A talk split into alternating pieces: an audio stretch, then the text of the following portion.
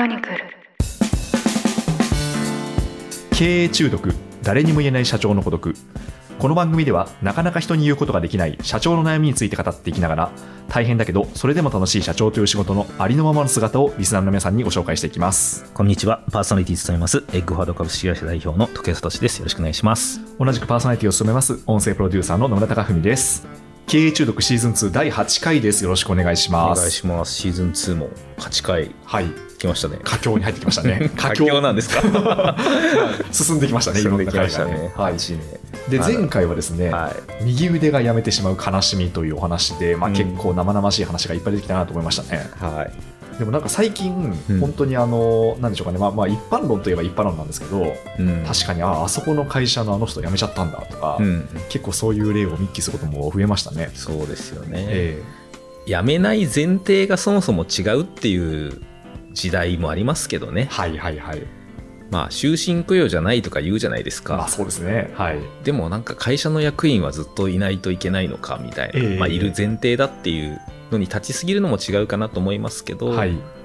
だから前回お伝えしたように、まあ、いてもらうことに感謝しないといけないというのもありますし、うん。まあ、あと採用がバブルになってる会社では起こりやすいっていうのもありますね。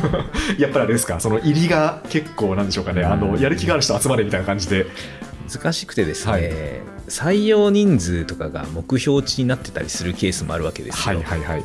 でキーマン取れっていうすごい外圧もあったりするんで、ええ100%マッチしてないなと思いつつ取らざるを得ないかなとか、はいまあ期待半分で採用するかとかっんていうケースもやっぱあるんで、はい。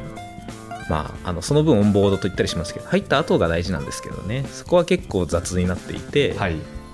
まあポジションまたポジションで取ってるのもありますよね。うんうん、でもそうですよね、うん。結構その募集要項でうん。例えば CX を候補募集とかそんな風に取りますよね。そうなんですよ。まあそれも人によるんですけど、はい。肩書きが欲しくて来る人は別のいい肩書きで行ってしまうし そうですね。お金が欲しくて来る人はもっといいお金で行ってしまうし、はい。まあ、それは取っかかりだったとしてもその会社の思想みたいなものを大事に採用できるかはすごい大事だと思いますね。そうですねということで今回第8回のテーマはですね初期案がうまくいかなかった時にどうするかとってプロダクトの話ですね。今度は事業の話ですね。はい事業の話ですねじゃあまただいぶ変わる話ですね。そうですねでも確かにこれはまあ一般的に言ってなんですけど、うんうん最初こういうプロダクトとかこういうサービスを作って、うんあの売れるかなと思って、まあこううん作るわけじゃないですか、作れますよね。で作って売りに行くわけじゃないですかいきますね。全然売れないみたいなこともありますよね。ありますよね。はい。ありますよね。ちょっとなので、その時の心構えを、その時に何が起きるのかっていう話と心構えを聞きたいなと思うんですけど。なるほど。どどのフェーズですかね？結構スタートアップとか初期ですかね？そうですね。本当にこう、ドア玉というか、うん。例えば、まあ、まだその、これから売っていくみたいなタイミングでで、すね。これが売れると思っったんだけど、全然売れなかったみたいなこともあるかなと思いますね。あのこれからの話はそういう意味では、まあ、リスナーの皆さんの会社で新しいサービスとか新しい事業を考える上でもすごい参考になるかもしれないですしね。まあ、当然01の会社でも同じような話はあると思いますと、はい。えまあ、野村さんおっしゃったように新しいサービスとか事業とかって売れたらいいんですけど、はい。まあ、そもそもそんなすぐ売れることのがやっぱ稀で、うん。そんなすぐ売れたら苦労ないですよねってあいう。のすごい実感がこもられてますけど、でも、徳谷さんもそういうあの経験をされたってことですよね。いや売れないですよ、ええ。ーまあ、初期でもちょっと前回クワードの話少ししたんではい。重ねて話すと、やっぱり売れないですよねと同じことしか言ってないんですけど 売れないってことが何回か出てきましたね。いや結局特に新しい会社の場合は、はいまあ、その事業とかサービスを使ってるユーザーが過去いないのでそうですね。信頼もないし、はい。で売れないもいくつかある構造的にいろんな要因があるんですよね。えまあ、そもそもお客さんにリーチできないというか、はい。お客様の候補に当たれないとどんだけ素晴らしいサービスでも売りようがないっていうのがありますと。確かにそうでリーチしてても、ええ。まあ、狙ってるというかターゲットになってるお客様に接触できないと、はい。はい。まあ、私はいりませんっていうふうになってしまう、まあ、そういう意味ではねお客様にリーチできない問題もあれば。はい。で、まあ、あとお客様にリーチできててもその課題というか、はい。ニーズというかが、うん。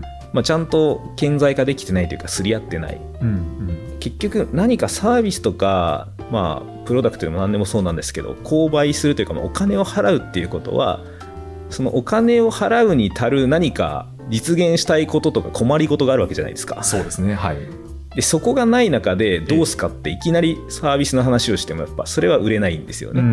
ターゲットの話と課題の深掘りみたいな話があってでやっぱ難しいのが、まあ、課題はそうなんだけどじゃあどうやって解決するかっていうソリューションプロダクト、はい。サービスの、まあ、質、それは質っていうのは本当質もあればなんかスピードとかなんかブレのなさとか納期とかそういうのも全部含めた、まあ、提供価値が弱い。っていう、うん。まあ、めちゃくちゃ単純に分解すると、まあ、こういうことだと思ってるんですよ。はい。であとは値段、まあ、その課題に対して見合う価値がはい。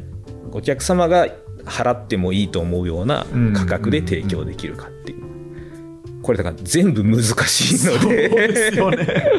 これ1回分で消化できるんだろうかっていうぐらいなうん。感じのテーマですね、そうなんですよ。だからどっから話してもいいんですけど、はい。そもそもそんないきなりじゃあお金を払うっていうことをはい。あと難しいのがまあ1人2人とか少ない数であればたまたまとかうん過去の関係で買ってくれることもあるかもしれないですけど、はい。持続的に買い続けてくれたりとか使い続けてくれたりとかっていう、まあ、お客様を増やし続けるっていうことが難易度が高いってことですうね。んそういうことですね。いや今あの5つですねこの売れないというところで。5つもありましたっけ？はい出てきましたよ。はい。はい。で確かにどれにはまってもはい。売れないんだろうなって感じがすごいしたんですけど、まあ、せっかくなんでちょっと順番に聞いていきたいなと思いまして。ちなみにちょっと言うと、はい。まあ、あのい今申し上げてる伝えてる論点が、はい。まあ、全部ではないんですけど、はい。でも例えばなんか世の中にいろんなフレームワークあるじゃないですか、はい。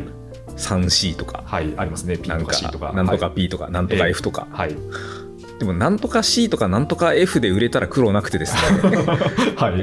まあ正直なんかその外部環境をええ。めちゃくちゃ分析しましょうとか、はいはいはい。まあちょっとフレームはこの経中毒で話さなくてもなんか調べていただければ出てくるんですけど、えペストで世の中の市場の外部環境を分析して、えはい。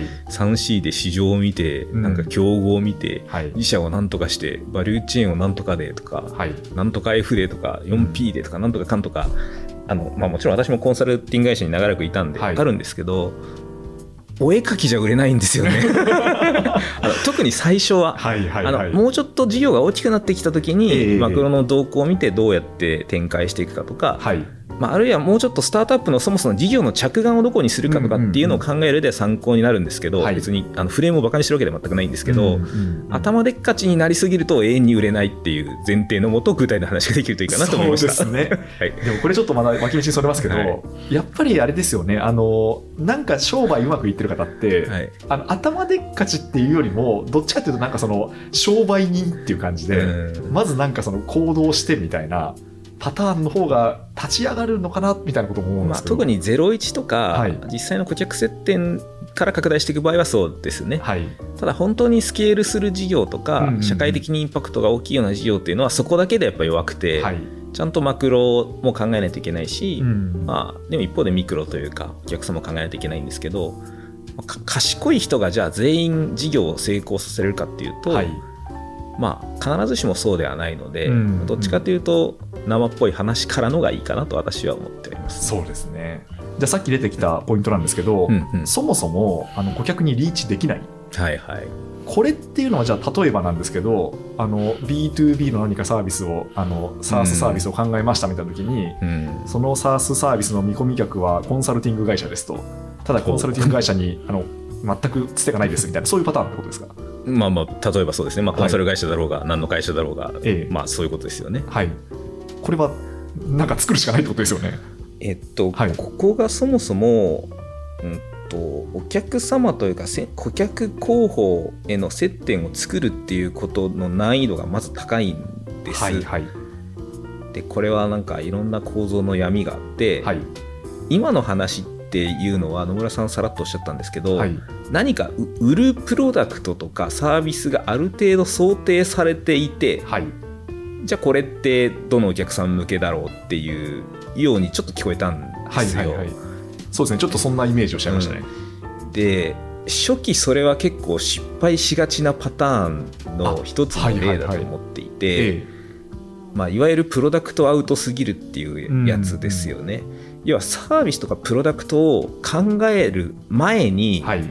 顧客候補のニーズとか課題をいかに把握できるかが大事だし、うん。そこの接点が全くない中で考えてたとするならば、はい。ええそれはやっぱほぼ外れなんですよ ね。買ってくれそうなお客様との接点がないからやっぱ妄想で考えちゃうと、はいはい。実際に持っていくと全然ニーズがないみたいなことがやっぱり起こりがちなので、えどっちかというと、きまあ、特にあの一番最初の01の場合はプロダクトから考えるというよりはもうやっぱ接点があったり、まあ、その触れることができるユーザーの、まあ、ペインと言ったりしますけどね、えはい。課題感とかニーズを、まあはまずそもそも把握できてないといけないっていうところが順番としては実は大事です。はい。こっちを外すと大体外しますっていう感じです。うんうんでとはいえ、まあ、それがある程度やりながらプロダクトなりサービスがある程度、まあ、原型ができた後なんだとするのであればいかにそのキーになるターゲットをの接点を作るかなんですけどこれダメな例はなんかいきなりじゃあなんかテレアポをめっちゃしまくろう、はい。まあ、ダメとは言わないですけど非効率な例としては、うんうんうん。まあ、とかなんか広告を打ちまくろうとか、はい。ではなくて最初は本当にコアなユーザーを、まあ、少なくていいので。ええええもう1人とか2人からでいいので、はい。コアなユーザーをどう掴むかなんですよね。うんうんうんでここはやっぱ一番効率的なのはもう一時情報とか一時接点で、はい。自分もしくは自分たちで関係のあるところからとにかくコアなユーザーを一社うんうんうん。まあ他の人は全然見向きもしてくれなくてもいいので、はファンを探す。うんうん。でそっから、まあ、紹介とか似たセグメントが、はい。まあ、どういう企業なのか、まあ、もしくはどういう部署なのかとかっていうところにやっぱ広げていくのが早いというか王道だと私は思っていて、でちょっとその空中戦のマーケットとか SEO とかやるのちょっとその後だと思うんですよね、はいはいはい。要は攻めるべきターゲットをめちゃくちゃ絞り込んでない中で広くいっても、うんうんやっぱはちょっと薄いところに対して接点を作ることになるので、うん。最初はもう本当に一時接点からいくのがやっぱ王道かなとは思いますね。そうあそういうことですね。そうすると、うん。じゃあ例えば本当にゼロ一やるときって、あのもう自分が今すでにつながりがある方の顔を思い浮かべてその方々って一体どこにペインがあるのかなみたいなことを、まあ、想像したりなんならこうヒアリングをして、でそのその方々に向けてものを作り始めるっていうのが本当の01だったらそっちの方が私はいいと思います。うん。でそのの、まあ、こういうことを考えてるんでちょっと聞かせてほしいとか、ええ。でこれだったら課題に、まあ、どう刺さるかっていうのをやっぱやってじゃあちょっと物できたらまたちょっとぜひ当てさせてくださいみたいな、はいはい。まあもしくはその人の周りでなんかこう同じようなニーズ持ってる人いませんかねとかっていうのを何回か回しながらお客様を探しに行くというよりはそういうお客様を一緒に作っていくみたいなプロセスを踏めると最初は立ち上がりやすいです、はいはいはい。そっか。だからやっぱりこう想像しながらこんなんあったら便利だろうなっていうふうにものを作ったってじゃあその後売ろうっていうプロセスはやっぱ逆なわけなんですね。まあ、それはやっぱあ後のフェーズなんですよね、ええ。もうあの一定ちゃんと売れるサービスプロダクトがあった後に、はいまあ、よくマーケティングでなんですかセグメンテーション、はい。ターゲティングポジショニングとかありますけどありますよねもうちょっと後なんですよ。もう一番最初やっぱユーザーの接点を作った方が確度が高いし、うんうんうん。それを、まま、回した方がいいですね。はいはいはい。で後でマーケティング予算とか効率的に投下していく上ではそのフレームはすごく大事ですけどね。そういうことですね。とは思いますね。なるほど。えちなみにその今のポイントって徳谷さんのこの創業期でもやっぱこう発生したりしたんですか？発生しましたよ。しましたか？あのダメな例言います。ダメなダメな例言いましょうか。お願いしていいですか？すいません。はあのダメな例はですね、はい。あのだから私もともとコンサル会社にいたんで、い。だからいろんなこういうサービスできましたよっていう提案書をいっぱい作ってですね、はい。でコンサルティング会社ってそもそも課題感が最初に相談されてそうですね。そこに対して提案してるので、ええええ。まあ、要はめちゃくちゃターゲット顧客からはい。提案をしてほしいって言われて言ってるので、うんうんもう温度感が相当高い段階でぶつけてるんですはよ、いはいはい。でも創業エッグファード創業の後って全然そんなことなくて、うん。こういう人材開発とか組織を良くするサービスとか仕組みこういうのは必要だと思うと。はい。で相談されてないんだけどまあちょっと接点のある方とかいろいろ辿って課題感ありそうだなっていうのをまあちょ一応ちゃんと多少は検証はしたつもりでしたけど、はい。やっぱ検証が弱い中でうんうんうん。持っていくと、まあ、そもそもやっぱりどうですかって言ってもそもそもそこニーズあんまないし、うんうんっていう中でだからさっきでダメな例ですよね。まあ、ね。やってるつもりだったんですけど、ええちょっとやっぱ頭でっかち寄りだったってはいいうはいはい。感じですね、えそれっていうのは実際、うん。何かそのエッグさんでこううん。作っていって、でその上でこの人だったらいけるかなみたいな人に当てに行ったんですか当時は。まあそういう感じですよね、はい。まあ、もちろん一応ヒアリングみたいな形で聞いて、はい。ある程度は課題感があるところにうちでぶつけていってますけどなんか結局はでもちょっと聞いたものに対して我々はこういうのが必要だと思うっていうやっぱコンサル会社の相談されたのに毛が生えたアプローチだったんで、はいはいはい。これはやっぱ最初は外しますよね。うん。でかつちょっと後の価値の話ともつながりますけど、はい。やっぱ初期の場合はブランドとか信用がないのでね。基本的にマイナスからスタートなんですよね。ええ。でそれを上回るだけの価値なのかうん。もしくは価格優位性なのか、はい。みたいなものがないと、はい。まああったらいいけどねぐらいだと結局売れないんですよ、うん。そこまでは困ってないかなとか、そこまでコストをかける意味はない。かなっていうふうになっちゃうとだからちょっとこれはなんか課題感あっても本当次の話に言ってますけどね、はい。課題感あっても実はそんなにまでは困ってない説結構あって。ーはいはいはいはい。いやみんな困ってることとか課題感こういうの課題ですかってそうですそうですって言うんですけど、えじゃあお金払ってまでめちゃくちゃ解決したいかとか、忙しい中リソースをめちゃくちゃ使ってまでやりたいかっていうと、えはい。そうでもないっていう。そうですよね。ここれわ笑い笑い話みたいですけど、はい。大体そうですよななんか最初からそんなコストかけてまでやる必要ないと思ってたってことだよねっていうことがいかに多いかで、はいはいはい。まあみんな困ってるしあったらいいねって言うんですけどやっぱりお金払ってくれないってことですそうですよね。いやなんかあの本当にそうだなと思うのが、あの結局、うん。お金の問題もそうですし何かを課題を解決しようとすること自体、うん。やっぱクライアント化すると稼働がかかるじゃないですか。めんどくさいんですよ。めんどくさいですよね。うん。だからその面倒くささをしかもお金も使って面倒くさいっていうものをそれでもやるかっていうと相当強い課題じゃないとやらないですよね。相当強い課題じゃないとやらないんですよ。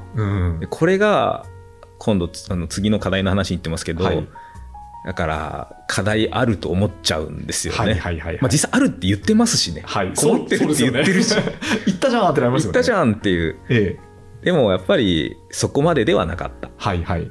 とあと会社としてあるけど結局会社という人はいなくてええ。それを推進したり倫理を取ったりあまあ上司に説明するのはうん担当者とか個人だったりするので。はい。個人からすると面倒くさいんですよ。うんいやーそうだと思います。特に 2B の場合はねそうですよね。2C の場合は直接その方がユーザーでお金払うかどうかなので、はいうんうんクッションは減りますけど、はい。なんか結局その会社なるものの意思決定はじゃあ誰がしてんだみたいな話はうんうんやっぱりあるので、確かに。でも確かにその自分が会社員のあのミドルマネージャーだった頃をうん。やっぱりこう想像すると、あのまあ、いろんなこういうことやりませんかだったりあのあったら便利かなみたいなうんうんご提案っていうのはいただくんですけど、うん。それを通すために、うん。まあ、まずこう上司を説得しなきゃいけないですし、本当ですよね。ええ、予算のその一部をやっぱそこに割り振らなきゃいけないですしね。はい、そもそもじゃあメンバーを誰か稼働させるみたいな大変なんですよねめんど。くさいですよ。ですよね。で、そこまではいしたいと思ってもらえるかはい。もだし、そこまでしたいと思ってもらえても、今度やっぱ会社の意思決定構造で上司がやっぱダメって言ったらダメだし、そうですよね。みたいなことのハードルが実はめちゃくちゃあるんですね。はい。でこれは起業家とかサービスを作る側が特に 2B のビジネスだと余計に忘れがちなのは、はい。あの企業には意思決定構造があるっていうことなんではい。はい。すよね。はい。だから、まあ、課題がめちゃめちゃ深くて本当にクリティカルな課題でえそれに対してめちゃくちゃいい価値のサービスがあったとしても、えはい。それを導入するとか決める人を構造を抑えないと決して購入されない。はい。っていうだから窓口の人だけじゃないんですよ、はいはいはい。その先には意思決定者がいたりとか会議体があったりとか、そこまでなんかこう全部のこう谷山を越えて初めて購入されるので、そうですよねまあ、。これはあのサービスにもよるんですねあまりめちゃくちゃ安くてまあはいいいんじゃねって導入されるぐらいのものであればそこまでじゃないけど、はい。まあ、もうちょっと個人が経費切れるぐらいだったら。そうですもうちょっとはい高単価なものになるとええやっぱりなんか倫理とか決済とかやっぱルールがあるんで,、そうですよね。ここが難しいんですよ。うんでしかも担当者のニーズに応えたら意思決定者のニーズに応えるかというと必ずしもそうでもなかったりして、すよね。ヒアリングの対象が悪かったみたいなケースもやっぱりはいはいはいあるし、えエッグフォワードでいくとだから初期とかだとめちゃくちゃ一緒に検証して、えはい。確かにいいソリューションこれ入れたら絶対人も育つしうん離職もめちゃくちゃ減るしめっちゃいい会社になるねっていうのをすごく一緒に作り込んだけど、はい。でも結局その担当の方が社内で倫理を上げた時に、うん。ダメだと言われた理由はその会社とエッグフォワードが取引実績がないからダメですっていう。そうですね。っていう、ええ。ここの理由だともはや作り込みに意味はなくて。そうですね。だとして何かしらなこう取っかかりをの実績をまず作らないことには、はいはもうソリューション磨き込むだけ無駄じゃんみたいな話。そね。まあ、そこに売るならですね、うん。まあもちろんん他の会社さんに活かせる材料はたくさんいただけたという意味では感謝なんですけど、ええ。みたいな意思決定構造があるってことですね。そうですねじゃあちなみにちょっと今お客様へのリーチとタはい。ーゲットと、まあ、課題の深掘りみたいなのしましたが、はい。まあ、ちょっとソリューションとかプライスの話まだ全然できてないんですけど 次回に回しましょうか。そうですか、ええ。ちょっと余談になるかもしれないんですけど、まあ、聞いてまあそらそうでしょと思われる方が多いと思うんですよ。はい。で私もだからあのしつこいんですけど昔コンサル会社にいたし、うん。そんなことは知ってますよと思ってるんですけど、はい。これやるとむずいんですよ。でなぜむずいかっていうと、はいかいろいろ騙されるんですね。騙される。騙されるっていうのはなんかへ変な意味でなんか詐欺なみたいな話じゃなくて、まあ、近い人にお客様で話すとまあちゃんと話もしてくれるし、はい。課題感もあの聞かせてくれると。でいろんな人に聞くとこういうことかと思ってくるんですけどでも話してる側が100%考え抜いて話してるかというとそうでもないんですよ。うんそうなんか困ってるる話いろいろ聞かれたら、あすごい確かにそれ困ってるわとか、ええまあ、こういうのって会社にあったら便利と思いますか？あ便利と思う便利と思うとか、はい。こういうのってなんか定石の上長の人とか会社的にはなんか導入可能性ありそうかな、うんまあ、あるんじゃないかなみたいなはい話、はいはい。でも本当に倫理で何が必要でじゃあ他社と比較した時全部この項目があったらよくてこうこの人が挙げた後ここの審議と会議でこれがどうなるからここまで抑えた方がいいよって絶対言ってくれないんですよ。そうですね手間かかりますもんね手間がかかるし、ええ。要はそこに協力してくれることはありがたいけど、まあ、100%本気でそこに向かってるわけじゃないし、うん。まあ導入するよとかいいねとかお金払うよって言った人もやっぱちょっとごめん忙しくなったからちょっと今は難しいみたいな話とか、はい。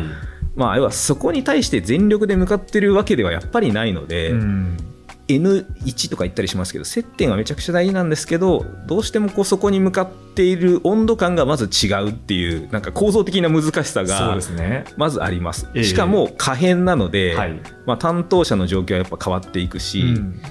で結局そうなってくるとそこに対して100%答えたとしても必ずしも売れるわけではないっていう構造が。あとは結構課題って言語化したり共有するのが結構難しくて、はいはいはい。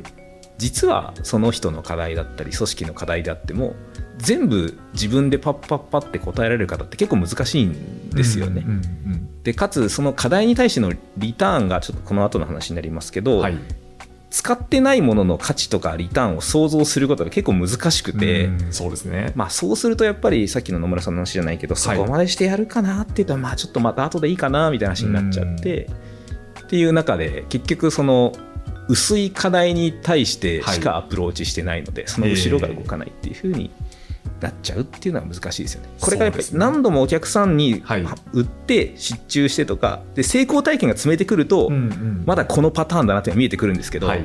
成功パターンを見出すまでがやっぱり苦しいですよね。そうですね。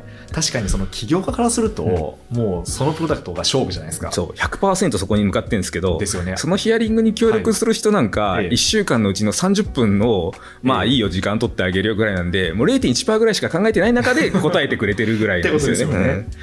ですよね。でしかもでその人がじゃあ自分の仕事の時間っていうのを、まあ、やんなきゃいけないことって他にも死ぬほどあるわけで、ねその中でそれでもやってくれるのかっていうのは、かなり問わなきゃいけないですよってね。いうそれぐらいの課題なのかとか、ええその後工程がどうやったら本当に課題解決したいと思って進むのかとか、はい、まあ、そこまであの考えられてるケースが非常に少ないので、まあ、まあもっとダメなのは作ってるだけでお客さん見てないなんですけど、まあ、そこは突破したとしてもやっぱそういう障壁が構造的にあるので、特に最初のうちは難しい。だからこそ私が最初にお伝えしたのはその1人とか1社とかでもいいから、はい。コアなお客さんをとにかく、まあ、捕まえるというか、はい。作って徹底的にそこを深掘りして、うん。本当の課題がどこでどこに困っててあここの価値がやっぱ受けてるんだなとか逆にでもこの辺がやっぱり社内で説明したりとか持続的に使う意味では大変なんだなとかっていうのをそこでやっぱ検証することですね。ん頭でっかちになると良くないと思いますね。